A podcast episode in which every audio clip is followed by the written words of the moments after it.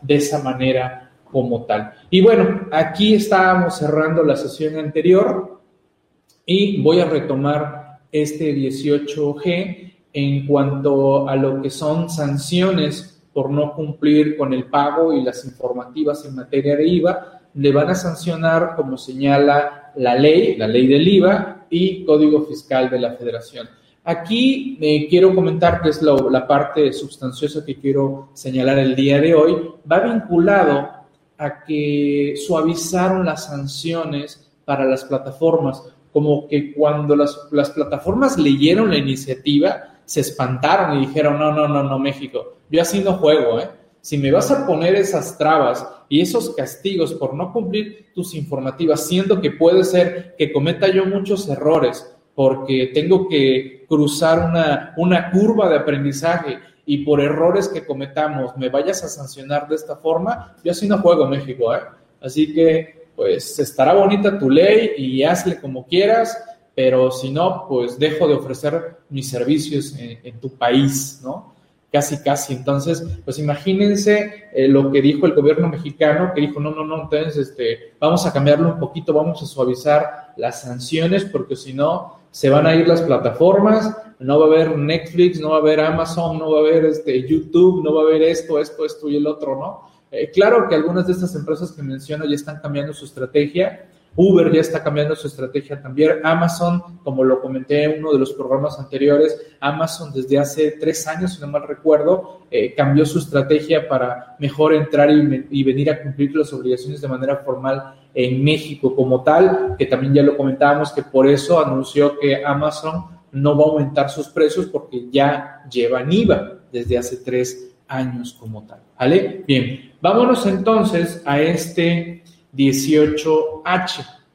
Nada que ver la redacción con lo que decía la iniciativa, que es donde viene la sanción que estaba eh, muy fuerte. Dice Gildardo, en algún lado esos componentes deben traer nuestro RFC. Es correcto, Gildardo, debe de traer nuestro RFC, sobre todo si quieres hacerlo deducible, porque también se aclara que si yo no proporciono mi RFC, digamos en el caso de, de Netflix, si yo no proporciono mi RFC a Netflix, Netflix simple y sencillamente le pondrá public en general, utilizará el RFC genérico y se acabó, ¿no? Sin alimentar nuestro, nuestro RFC como tal. Pero bueno, ya lo estaremos comentando más adelante. También estaremos hablando de las reglas misceláneas como tal. ¿Vale? Bien. Cuando los servicios digitales a que se refiere el 18b de esta ley se ofrezcan de manera conjunta, con otros servicios no contemplados en dicho artículo, que ya comentábamos una parte eh, de esto, el impuesto agregado se calculará aplicando la tasa del 16% únicamente a los servicios previstos en el artículo citado, siempre que en el comprobante se haga la separación de estos servicios y que las contraprestaciones correspondientes a cada servicio correspondan a los precios que se hubieran cobrado de no haberse proporcionado los servicios de forma conjunta. Esto porque puede ser que estas empresas lancen algún servicio en combo de servicios que sí estén grabados para la ley del IVA y otros que no estén grabados para la ley del IVA y entonces manden combos. Si es así, cuando no hagan esta separación de varios servicios, se contemplará como un 70% del monto que estará grabado por esta ley eh, del IVA. Ese 18H, que aquí lo tengo, esta es la iniciativa. Esto que voy a comentarles es la iniciativa y la comento porque también ya por ahí he escuchado alguno que otro que se quedó con este día en algún curso que tomó de iniciativas de reformas fiscales y creyó que estas sanciones se iban a, a mantener. Por fortuna les digo que, que, no pasó así, decidió el gobierno mexicano bajarle dos rayitas al tema y como que suavizar un poquito el, el terreno. Dice Gildardo, si, si, todos los prestadores de servicios de entretenimiento tendríamos que convivir con la familia y amigos, ir a tomar el café y los niños tendrán que jugar. ok, eh, te refieres a que no, no podríamos, no podríamos este, ver nuestras películas y pues a, tener que salir, ¿no? La cosa es que pues ahorita no podemos salir, Gildardo, seguimos encerrados, eh, ya se les he comentado en otros programas, eh, pues prácticamente de la casa a la oficina me haré unos 10, 15 minutos y, y más ahorita cuando no hay, no hay tráfico ni nada, y es encerrado aquí en la oficina y encerrado en la casa, ¿no? Prácticamente eh, no, no, estoy, no estoy saliendo no, al súper, si puedo, pues nada más voy una vez cada 15 días y, ya, ¿no? No, no hay más salidas eh, como tal, ¿no? Ah, ok, convivir con juegos de mesa y ese tipo de cosas. Eh, estimado Gildardo, soy malo para los juegos de mesa, ahí sí lo debo de reconocer. Pero bueno, vámonos de lleno. 18H, iniciativa, eh, aclaro, esta es la iniciativa. El incumplimiento de las obligaciones a que se refieren las fracciones 1 y 7 del 18D de esta ley, todo lo que son las informativas y el pago, por residentes en el extranjero sin establecimiento en México, se proporcionen, que proporcionen los servicios digitales previstos en el 18B del presente ordenamiento a receptores ubicados en territorio nacional dará lugar a que se suspenda la conexión que dicho residente en el extranjero tenga con los concesionarios de una red pública de telecomunicaciones en México hasta el momento en que dicho residente cumpla con las obligaciones omitidas. Así que esto lo leyeron estas plataformas y dijeron, oye, México, aguántame, ¿no?